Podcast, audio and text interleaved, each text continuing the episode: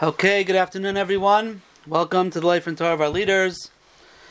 Live with First Seder Bes Medrash through video conferencing.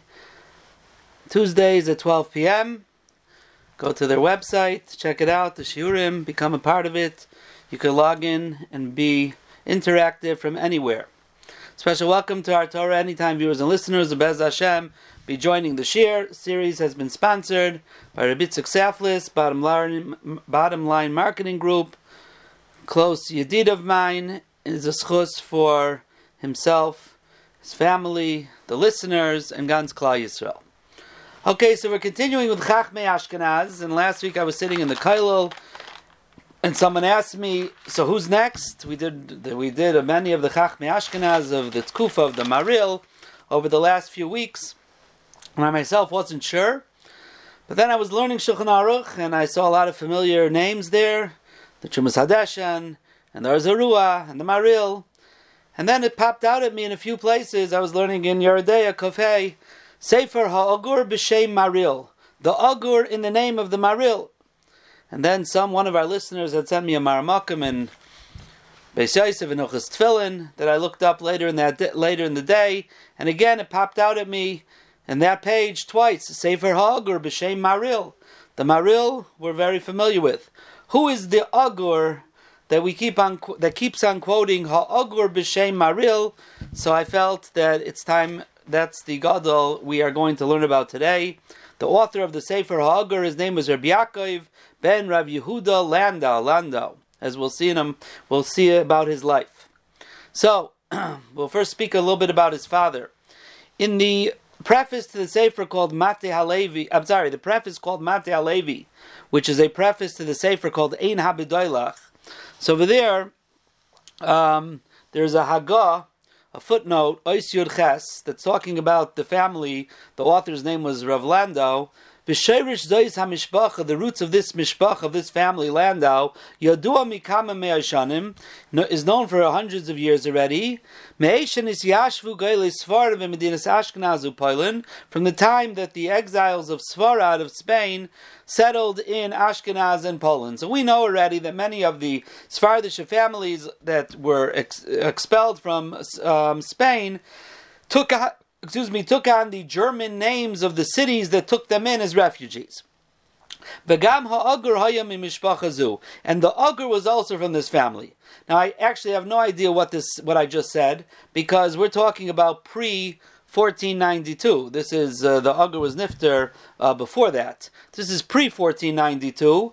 Um, so I don't know what it means when they're saying that Landau was the family name of a Sephardic family that ended up in Ashkenaz in Poland, and the Ugur was from this family. Doesn't, unless someone could give me some insight, it doesn't seem that it makes any sense what's being said here. Um, so I don't know. But um, he says, This family was always chashav of people, b'tayra, they were gedolim in tayra, v'chachmo midos. And now MS, they say over there that actually the source of this family was from Ibnei Kairach, and they're called Mishpachas HaKarchi. Sometimes they were known as Landau, they were called Karchi, and Karchi was because they came from Bnei Kairach. Um, we have, you know, the the Noda B'Yehuda's name was Landau. Um, so some Landaus are Levium. Doesn't say over here anywhere the Ugur was a Levi. So that's just interesting. Maybe there's different Landau families, and whoever wrote this is mistaken that they're all the same family. I don't know. I'm just throwing out what's being said, um, what they're quoting. Now, Landau is a city in uh, western Germany, southwestern Germany, and uh, it seems this family is, is named after them, after that city, as we'll see in a moment. Now, the Ugur's father's name was Reb Yehuda. Reb Yehuda, very often he's called Reb Leva. Leva was a nickname for Yehuda, like the Maral is often called uh, Reb Leva.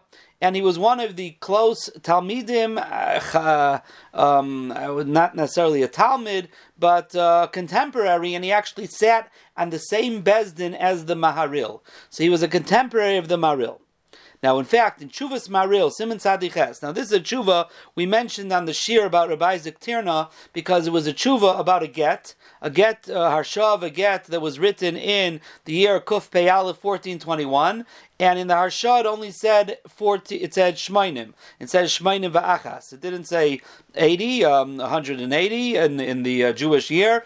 It should have said 181 and we brought that as a proof that was the last correspondence we know with that there was a Rabbi Ziktirna because the Maril sent a letter and he said you should give this over this message to Rabbi Ziktirna. So now in that same tshuva he writes over there that now I saw the Maril says I saw someone added in the word achas to the date. He says, Naflu panai v'charali ma'oid. I got very angry. Who's the one who put it in? B'Shema Toimar, you're going to say maybe I made a, one big mistake and this was there from the beginning. The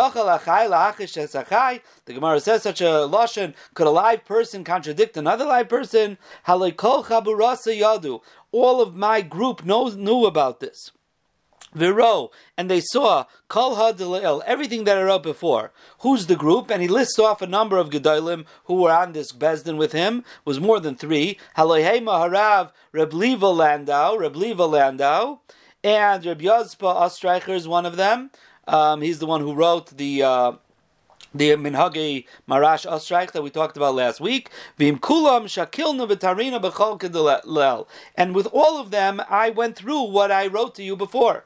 So you see clearly that he felt he was his contemporary. He was on his bezdin, um, Reb Liva Landau. Now.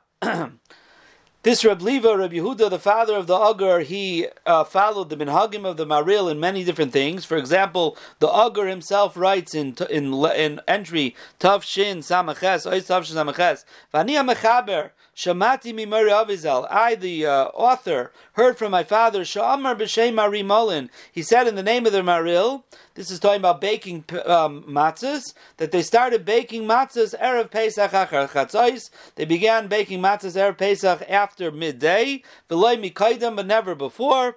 Um, Noag Achrav Avi Zatzal, my father also had that same minig. So his father said the minig of the Maril, and his father followed the minig of the Maril. In Ois Tavshin Ayin Aleph, he writes, Pasa Gadol B'Daira, and this is how very often he refers to the Maril. He calls him Gadol B'Daira, the great one in his generation, Mari Mulin, Kishachal Erev Pesach B'Shabbos. If Erev Pesach falls out on Shabbos, so when do the firstborn, we know there's a minig, a Bechar, fast on Erev Pesach. So when do they fast? So he says, the Maril says they should fast on Thursday.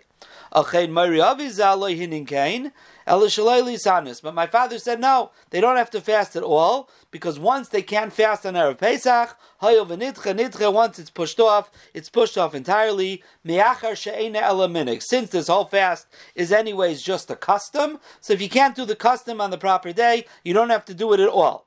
Now, if you look up in Shulchan Aruch Uchas Pesach, Simon Tafayin, the Shulchan Aruch brings both of these opinions. And if you look in the Beragoyla in the top corner there, on the first opinion he says Agur b'shem Maril, and in the second opinion he says Visham b'shem Aviv. There in the Agur in the name of his father.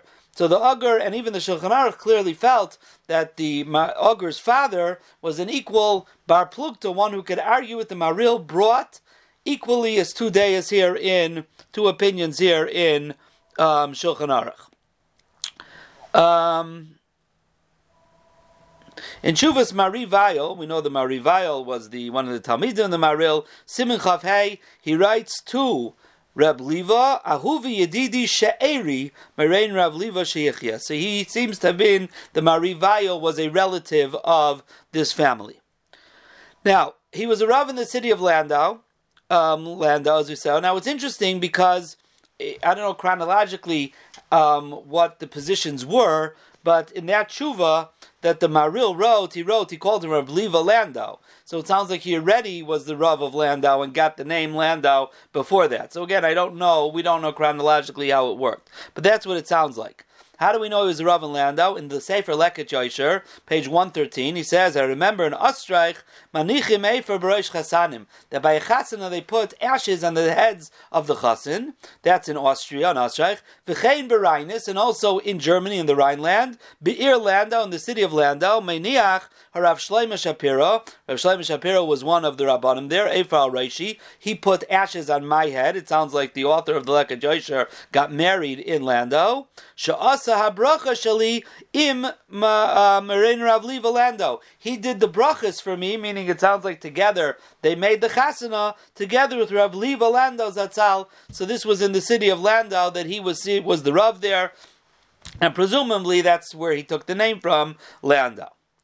Now, after um, again from Germany, I don't know which city he came from. Maybe for all I know, when he was on the Bezdin the Maril, he was the Rav of Landau, and he was there at the time, or he called him to be on the Bezdin. Again, I don't know how that worked, but from there, it seems he went to a city called Tarviza, they call it, where it's which I think is Treviso of northeast Italy. Again, Italy was a lot of Ashkenazim as well, and he went to there in Lekaj in um, in Yeridea, page twenty nine. He has a tshuva from Rav Liva, and he signs it Nu'um Askufa Hanidreses Liva Landau. It's signed by he writes the signature of the uh, the one who's trampled on the um, Askufa is like the doorstep that's trampled on Liva Landau, and in parentheses the Leket Yosher writes Hu Merein Rav Liva Troivzi. He writes it a little different than Tarviza. He writes he writes Tarviza, and then he writes this is the way it's written in a get is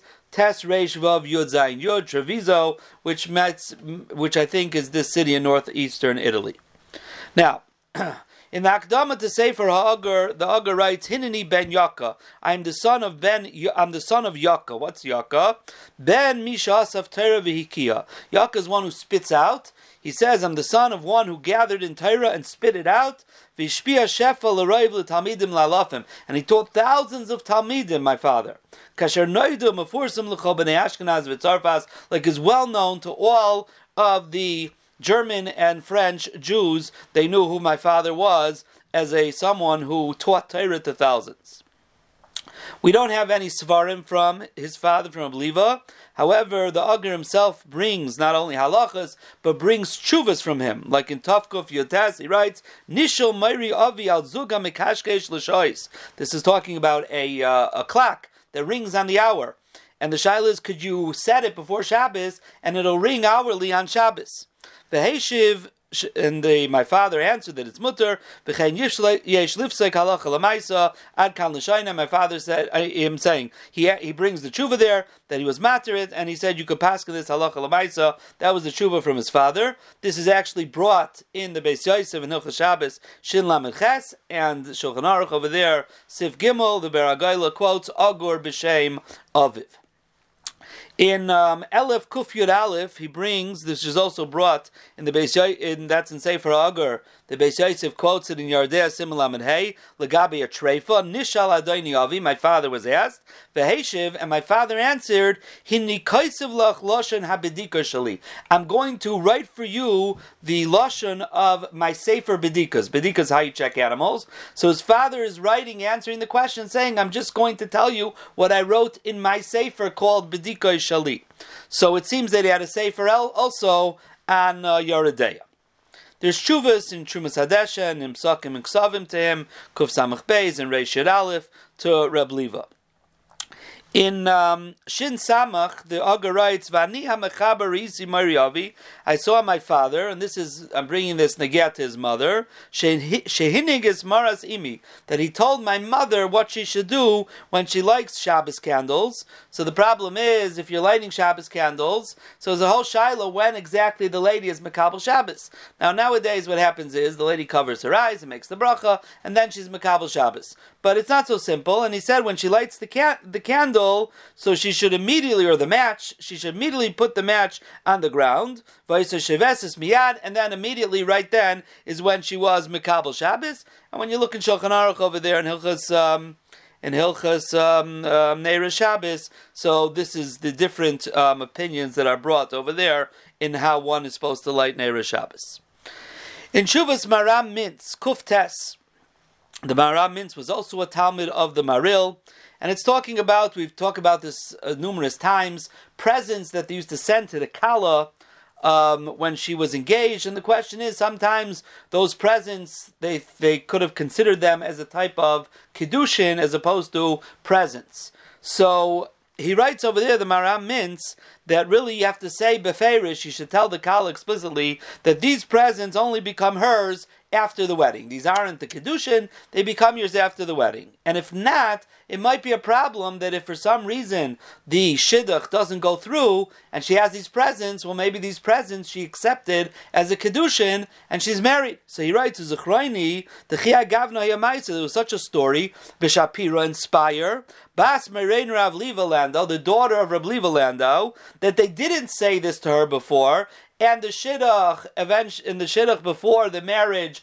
happened they were they they broke up the shidduch but the problem was that they had these presents and it seems they made her get a get um, because perhaps as a suffix she was married. So it seems this was a daughter of his that got married in a sister of the Ugur that got married in in Spire.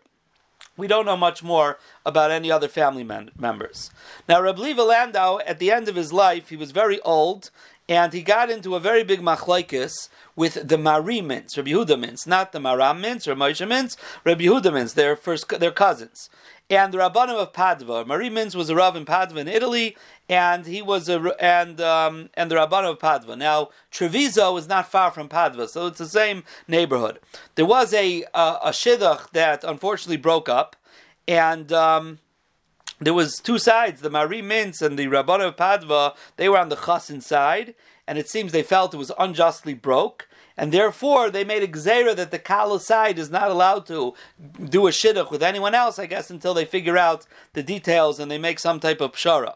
But Reb Liva, they the Kala took the Kala side, and he was mevatel the Mari Mintz's gezerah, and he went and he made a cherem against anybody who says anything bad about the Kala's family, and he made a gezerah on the Rabbanim of Padva that they have to um, they have to appease the Kala's family.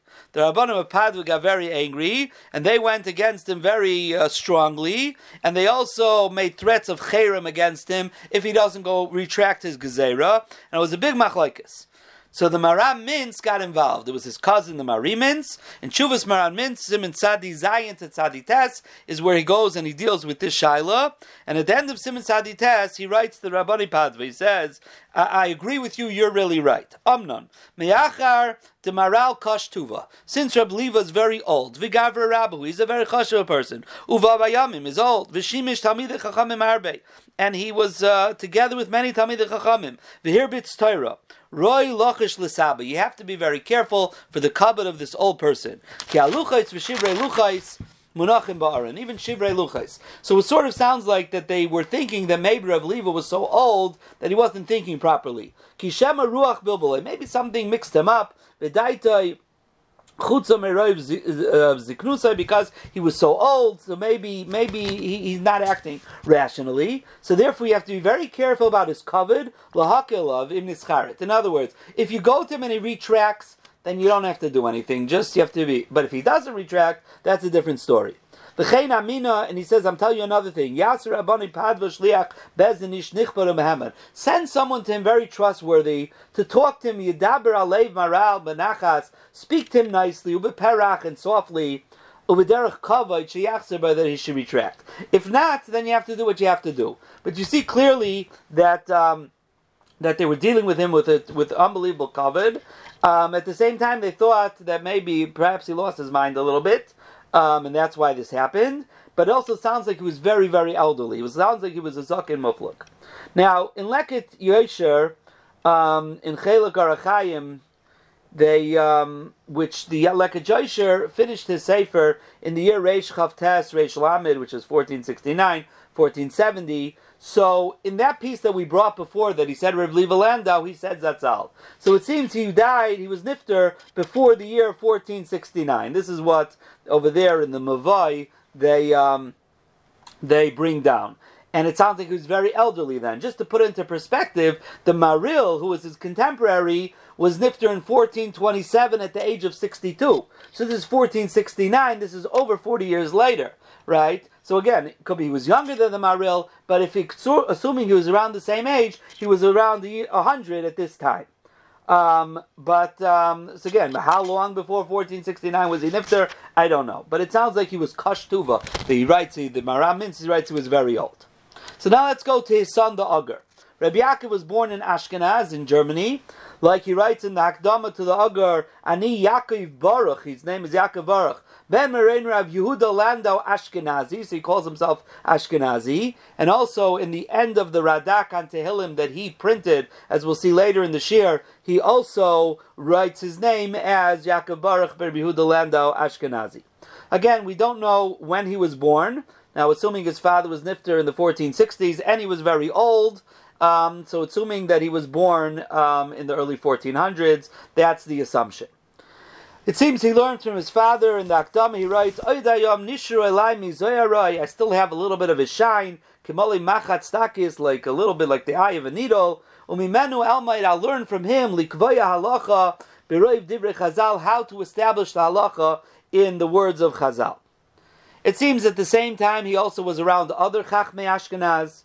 For example, a nice tough tough mem by the halachas of Tishabov, he writes, "Ba'ashkenaz noagu atvila." In Ashkenaz, they had a minig, a custom, after davening on Tishabov morning, to say psukim from Yeshaya Karvu Gayim, which were psukim of Nechama.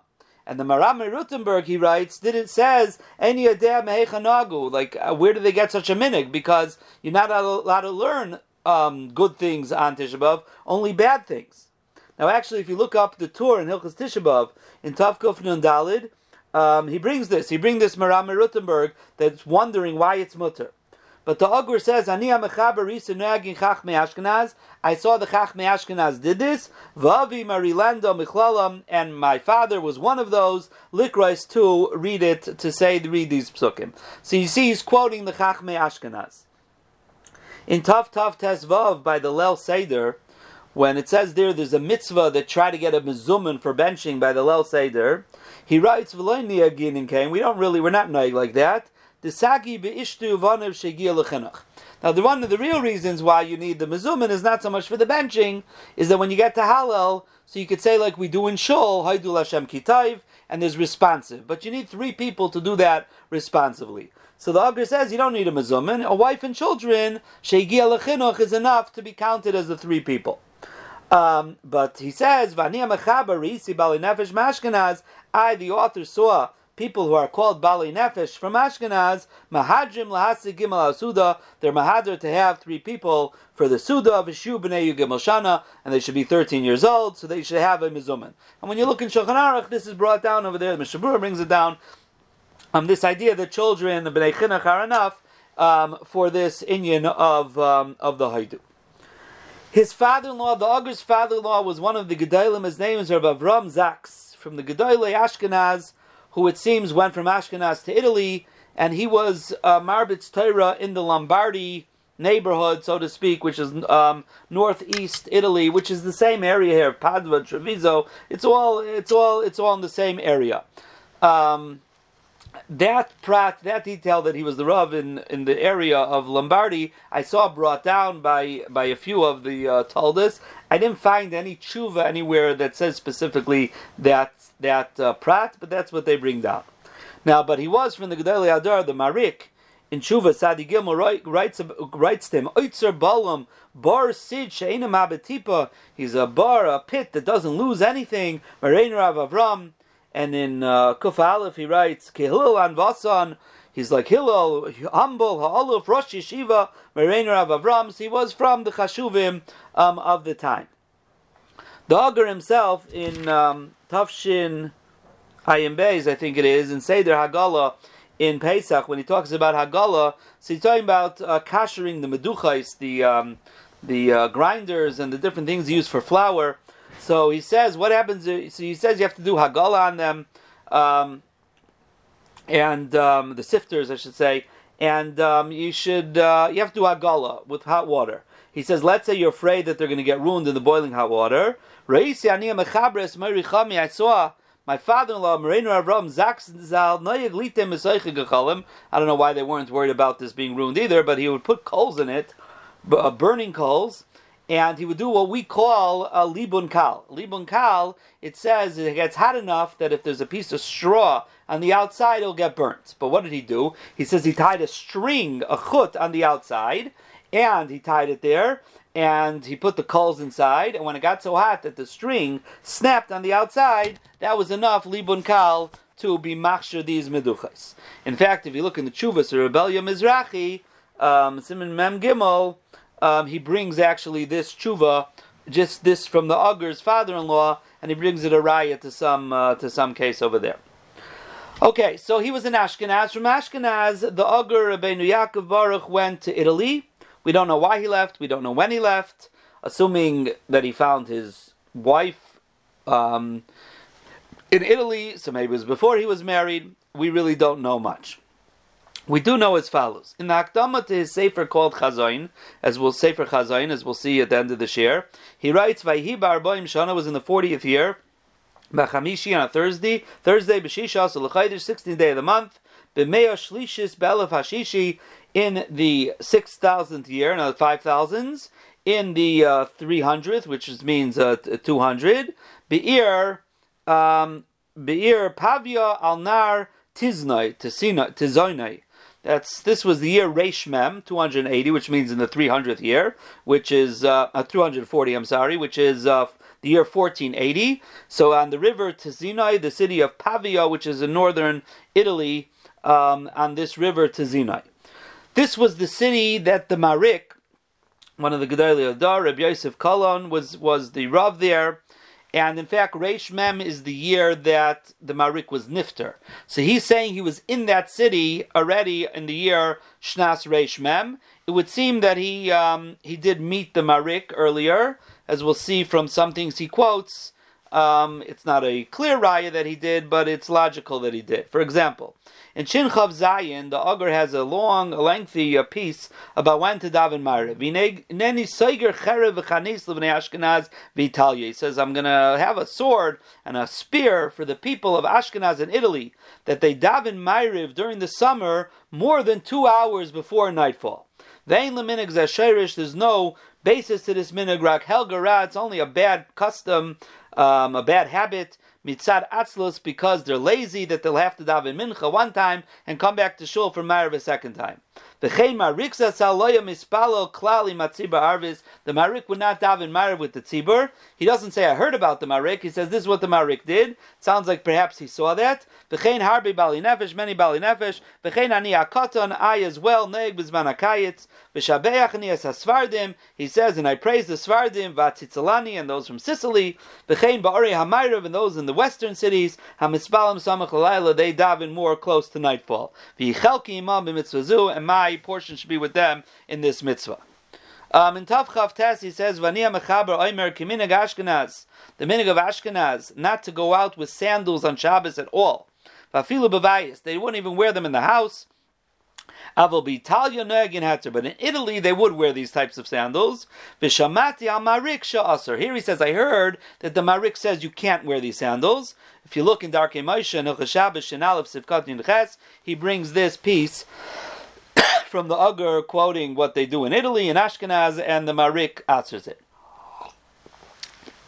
In Elef Shin Chav Tes, he writes, Shamati b'shem agadol marik, shehiter, it's a certain thing with wine, with the stam yayin, avagav shenoitz in chaymetz, l'tzamoisam, even though they put in vinegar in it, ki ha-chaymetz nisraf behen, because the chaymetz gets uh, burnt up, so therefore, um, the, he says, I heard that the Marik said this is mutter. But my father wouldn't eat from this type of food, and this is also brought in the Beis Yosef in Yeridea Kuf Chaf Gimel Sif Chaf Hey over there. This machlaikas the Marik and the Agur's father.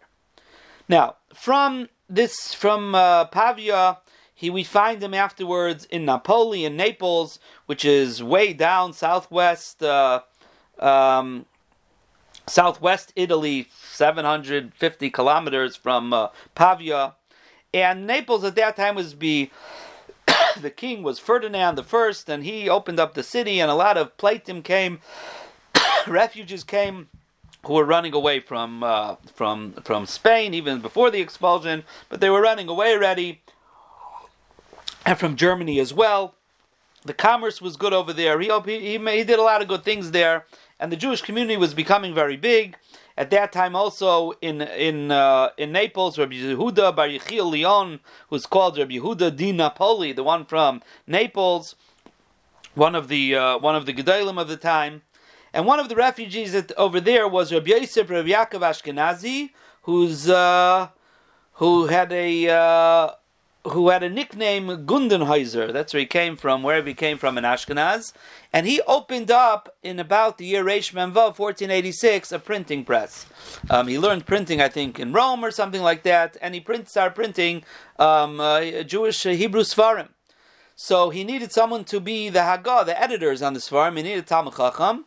So he took the Agur, Rabbi Yaakov, and Ramosha ben Shem Toiv ibn Chaviv, who came, I think, from from uh, Portugal, and um, and they were like the editors initial, initially. Now we don't know why the Agur came to Naples. Maybe he came to Naples Dafka to print his sefer. Maybe he came for another reason. It's not really clear.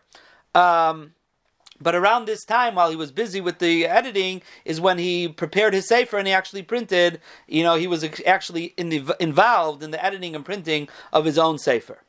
In Reish Mem Zayin in 1487, he started off with printing the Sefer Tehillim with the Pirish of the Radak. And that was like what he was Magia. He edited it and he made sure it was correct. At the end of the Sefer of the original printing, I found it on, on the Eitzar Chachman, the original print. Um, he writes over there, this is the Sefer Tillim from Abdavid Kimchi, the Radak. Amru, Ein Taira. It's a play on words. Kimchi was his name. Imein Kemach, if you don't have Kemach Ein Taira. And then he writes, he says, I'm going to give an excuse, Vani Misnatzel. He says, I'm in charge of this malacha lagia to edit it. V'aimer, if you're going to find mistakes here in the nikudas of the pasuk, there'll be two reasons. Number one, he says, anachnu chadoshim. This is a new trade for us. Kalas chalas kashas, all beginnings are hard. And the second is we worked very hard to find svarim diyakim kefiyat to find the sefer that's properly, you know, written that we could use that to know what the proper um, nikudas are. I'm not, so he says, so therefore there might be some mistakes, but ma'atim ein berach shar asfarim, but they're much less than other svarim that are out there, and he says, and the next more svarim that we print, the next ones are going to be even more medukta because we're going to become more uh, more proficient in this uh, in this job. Neum hagever hukam. This is the signature of the one who's in charge, who was established to be in charge of the editing. Yaakov Baruch hamisgorer ata ponaboli. The one who's living now in Naples. Shnas Zemer. That's Reish Mem Zayin, 1487.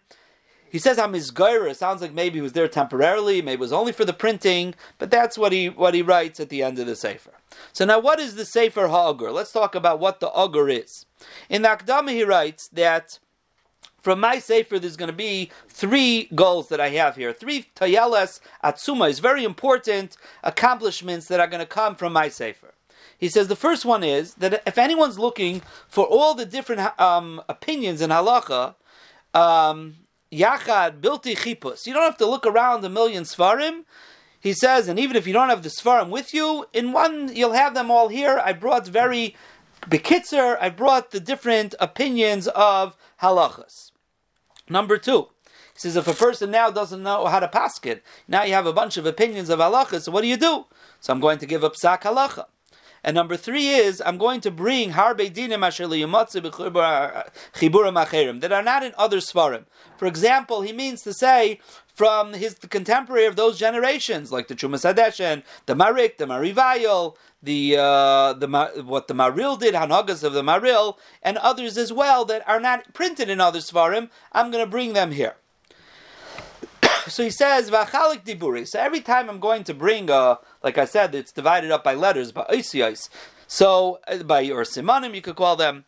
They're divided into three halakim. Each one is divided into three portions. Number one, the first thing I'm going to bring kol hamisnagdim zelazeh. All the different opinions that are at odds with each other, that argue with each other. Asher nimtzoyim yadenu. That we already have in svarim.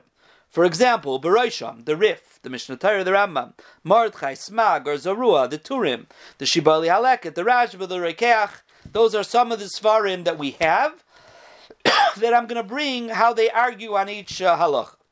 In the second chelik, I'm going to write the halacha asher pasku gedolei Ashkenaz and Sarfas. What's the psak halacha that the gedolim of Ashkenaz and Sarfas paskin? What's the halacha? Because he says dim. If not, so then, if I just bring the arguments and I don't tell you what to do, that doesn't have a tachlis. That's not going to bring about what I want to bring. And the third thing is, I'm going to write Hasveikas Asher Nimtzu B'Chuvas, things that are in the Chuvas, Mizman Karev, that are recent, Asher Lo Yimtzu, uh, B'Fia Paiskim Aniskarim, that we can't find in the Paiskim that I mentioned. In other words, Shilas that are more recent Shilas, ubeprat b'tshuvais gadol b'doirai asher hibritz Torah l'rayv maril zal. And specifically, the chuvas of gadol b'doirai, the one who was great in his generation, the one who was marbitz Torah l'rayv, who taught Torah to the masses, maril, the maril zal.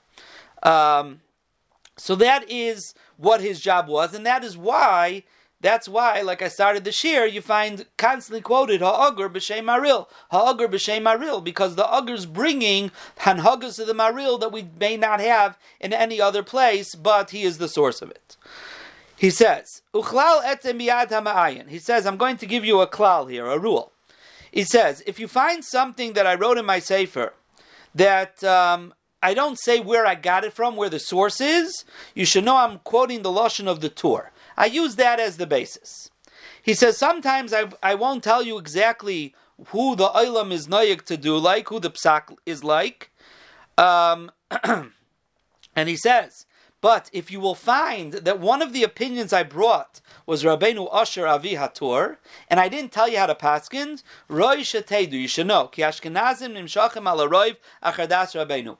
Ashkenazim, majority go, uh, um, in the majority of times you go with the rush, l'chein pamin ismachti aklal So sometimes I didn't write the psak halacha because I relied on the fact that you should know this rule, that in all, if there's, if there's no other hachra, we go with the psak of the rush. Like Kimi Alachas, I didn't have to write in those situations when the rush is one of the players, so to speak, in the argument that we pass like the rush. Now, another interesting thing he did is he brought in Tyrus Kabbalah into Psak. And for example, like in Shin Sadidalit, he says, Niflesi al Minag Ashkenaz. He says, I wonder about Minasha Ashkenaz that by Kedusha and Musaf they don't say Keser. We don't say Keser like Minag Svar does. Kizanizkar b'chol Sifra Mukabalim. All the Mukabalim bring this. And he says, if I would have the power, I would be Masake and I would change it to say it. So he's bringing Sifrei HaMekubalim into Psak Halacha, which was a Chiddush that was not necessarily done before. Now, why is he called a Sefer Agur? He says, Agur ben Yaka. So he says for three reasons. Uh, the one is Agur mipnei achema. He says like because I'm Agur mipnei achema. I'm afraid of the of the anger of Hakadosh Baruch Hu.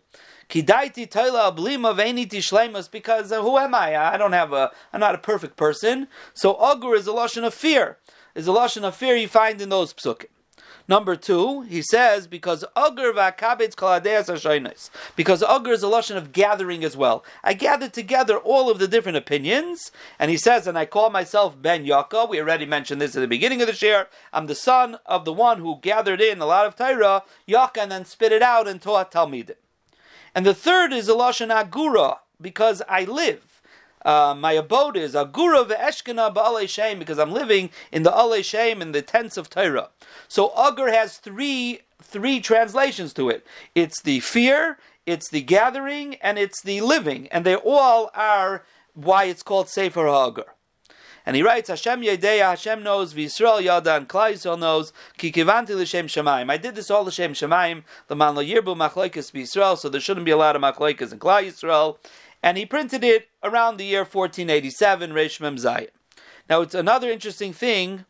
Um, now, again, this was it was reprinted in 1516 in Reish Pevav, and it had Hagois edits from someone called Hamachaykik. He called himself Hamachaykik.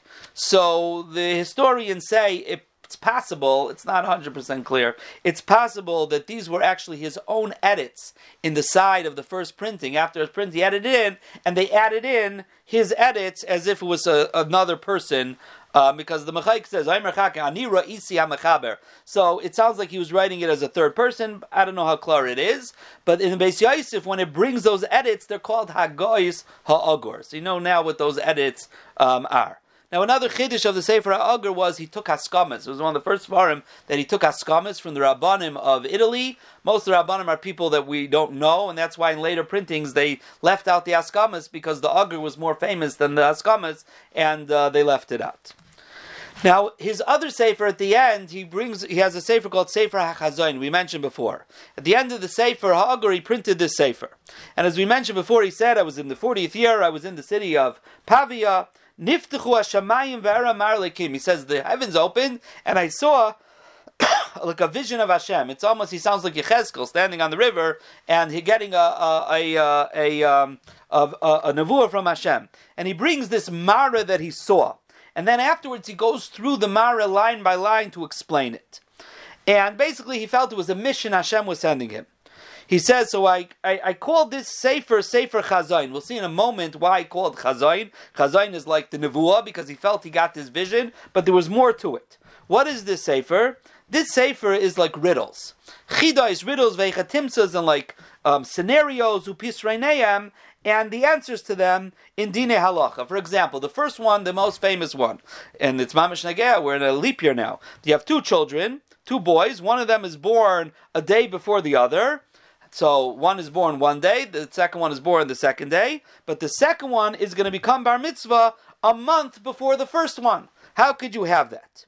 And the answer, as he brings down over there, is in a leap year. So one boy was born in uh, Chaf Tes um, um, Adar Aleph, and the other one, or Lamed Aleph Adar, Adar Aleph, and the other one was born in Aleph of Adar Bays. So the first one is a day older, but if they're bar mitzvahs and not in a leap year, the second one will be bar mitzvah Rosh Chodesh Adar, and the uh, the first one will be bar mitzvah a month later in Chaf Tes. Now this actually brought in halacha. The Beis brings in Simon Nun Hey, and he writes Kasav b'Sefer Ha'agur b'Chidaisav. The Agur in his Chidais, in his riddles, writes, writes the following halacha. V'Nifsak, and I'm sorry, and, and if you look in Shulchan Aruch over there in Simon Nun Hey, in Sif Yud, this is actually brought la halacha. So this is what the Sefer is all about. And he says he wrote this because there are things he says as they're. They're strange when you first hear them, and they seem to be the opposite of what's true. They seem to be contradictory to the truth. That's what a riddle is. He says, but if you think into them, you'll see that they're all actually true and they're proper. And he says this is like a chazain, like a nevuah because a, a nevuah is not something that it comes to you like instantaneously, like a you know, like all of a sudden you're, you're, there's a light bulb goes on in your brain. That's what the nevuah is. So these things as well, when you first look at them, look strange, but then when you really understand them, oh, in a second it becomes all clear. So that's why he says that's why I called it Sefer Chazain because number one, I had this vision, so to speak, that I saw for whatever. Like if you look over there, you'll see how he explains he got this. Uh, this this feeling that he should write the sefer, but also all these riddles are like a chazain. When you get the answer, it's like you got all of a sudden a light bulb was turned on like a nevuah in your mind.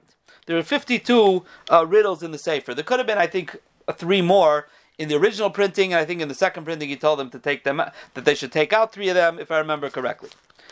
Now, just to end off in the Akdama to Agur, he writes, "How did I? What did I start with? The first thing I'm going to start with is Yisaid avoida, the most important thing is limar Torah. It's above all other avoidas, af min Therefore, I'm going to start with someone who gets up early before davening to learn Torah, how exactly he should be noyig with brachas, and so on and so forth. Now, after the entry of Elif Samach Aleph, he finishes Seder Mayid, he starts Klalim in Yaredeh, Nisr Veheter. And he says, harbi I see a lot of people who do things, mitzafsvim, they chirp, umahagim, and they, they talk, vidoseim shainis mishtanis vidas chazal. But they don't know what they're doing, and the way they're paskening or the way they're doing is different than the halacha, v'holchen lekula, and they're very lenient in things. So therefore, I'm going to plant a tree of life in the in the garden. A tree of life for those who hold on to it. Will heal their flesh.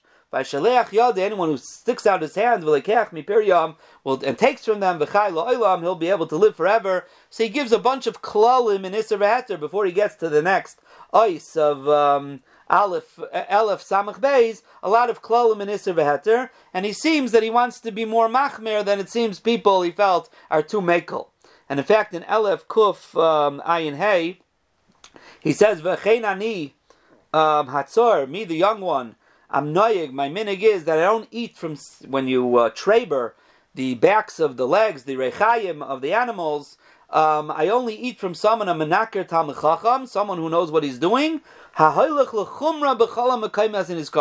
is the machmir in all the places that are mentioned.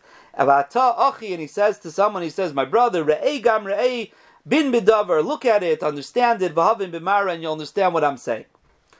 We don't know when he was nifter. We don't know where he's buried. This is all we know about him. But what we do know is that his words were niskabel halacha. Again, you look at Shulchan Aruch, look at Beis Yosef, over and over and over. Sefer Agur, Sefer Agur, Sefer Agur. And in the last page of the first printing of the Agur, he hands off Esa Shemaim Yadi. I lift up my hands to Hashem like a shvua. Vini nishba b'kaini kiloi nisararti L'shum tachlis kim l'shem shemayim. I only did this for no other reason but l'shem shemayim. V'Hashem haboichin levavis yedea emes. A very strong statement. Hashem, who knows the hearts, he knows the truth. Ki emes chaysamay, his seal is emes. Yishtabach la'ad u'lenetzach shemoy. Amen. This is the Sefer Ha'agur, whose psakim we rely on day in and day out, brought down in Shulchan Aruch, all the time. Schusa yogin aleinu v'akol Yisrael. Have a wonderful day, everybody, and Kol.